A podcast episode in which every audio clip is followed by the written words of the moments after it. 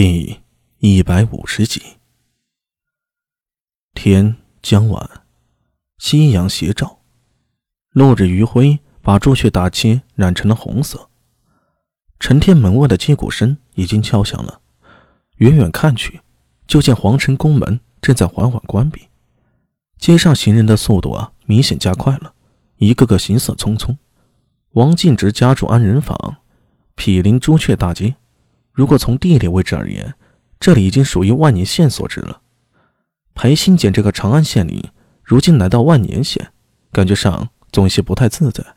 不过，为了证明他心里的猜想，裴新简还是决定走一趟安仁坊。王敬直的住所位于安仁坊南路，从位置而言还算不错。宅院不大，分为两进。他这个南城县南，现在是拔了毛的凤凰不如鸡啊！虽然有爵位，却不敢在临街开门，就连大门都是藏在曲巷之中的。裴新简来到王府的时候，府门紧闭，也没有看到什么人，心里又多了几分把握。裴新简命人上前叩响了门扉，他没有带王生来，是因为日间这心里有些疙瘩，一时间解不开。按道理说，王生是他的心腹，而且跟了他那么多年。不应该因为一点小事就产生怀疑，可裴新简还是没有带他，而是安排他在安仁坊找了一家客栈。他是不可能夜宿王府的，说不会会带来很多麻烦。不过估摸着走的时候，安仁坊已经闭门了。裴新简心里很清楚，虽然表面上看长安是放松了警惕的，可实际上已经变得更加严格。这时候夜行长安可不是一件好主意啊。还是在安仁坊早做安排吧。王府大门开了，一个门子出来，和裴新简下人交谈两句，忙把大门敞开。我家郎君吩咐，裴君前来不必通别。裴新简心里一动，旋即说道：“那有劳了。”他命随从留在门房，跟着那下人直奔中堂。王进直这周戳。的确有些寒酸，宅院面积不算小，可明眼人都能看出来，并没有精心布置，一切看上去都很简朴。也难怪，王圭死了，南平公主也故去了。王敬直虽然结束了流放，但实际情况并没有好转。南平公主活着，他还会暗中照顾她。可现在南平公主已经没了，李治或许是念及南平公主的面子，给予她一些关照。但那关照一定不会太多，王敬直也更加的小心了。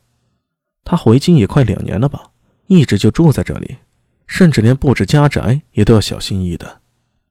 啊，守约，好久不见。裴新简在中堂等了没多一会儿，王敬直就匆匆走来。守约是裴新简的字，他也连忙起身说道：“ 见过南城县南。”哈哈哈哈哈！守约客气了，叫我怀远就好。王敬直年岁其实不大，还不到四十，但他看上去啊，却如同五旬一样，两鬓都是灰白的。今日冒昧邀请守约来，一是我大喜在即，请守约来吃酒；二来嘛，我前些日子得了一幅书画，想请守约来帮我品鉴一番。哎，怀远兄，客气了。裴新简有些尴尬，他其实不太清楚该怎么和王敬之寒暄，毕竟两人此前并无交集。虽然裴新简隐隐猜出了王敬之请他来的原因，可是，在没有确定之前，他不敢露出半分破绽。他不敢露出半分破绽，只好和王敬之寒暄几句，就换了话题。华远兄得了什么话呀？可否让小弟欣赏一下？哈哈。守约果然是雅人呐！既然如此，咱们先赏花，再吃酒。正好我这后院里有十株花开了，咱们赏花之后就在后院赏花，如何？兄长美意，小弟怎敢推辞啊？裴鑫简说完，一副急不可耐的样子，催促王敬直带他去赏花。王敬直笑着答应，领着裴鑫简走出中堂，穿过一条回廊，就进到后院里。这后院呢，属于后宅，一般无人进入。里面的仆人也都是王庆直的心腹，虽然人数不算多，但看得出来王庆直很信任他们。花在何处啊？啊，就在书房里，请随我来。王庆直带着裴新简来到了书房，却没有进去。花就在屋中，守约只管欣赏。我去看看厨师酒菜准备的如何了。今晚咱们不醉不归。哈哈哈，那就有劳兄长了。裴新简大笑两声，就迈步走进了书房。王静直向四周看了两眼，朝两边的仆人使了个眼色，那仆人立刻退走了。他深吸了一口气。在屋外站立了片刻，这才转身离开。裴新简进入书房之后，就见屋里摆设很简单，除了一些书卷之外，并无什么书画。华英，出来吧，我知道是你。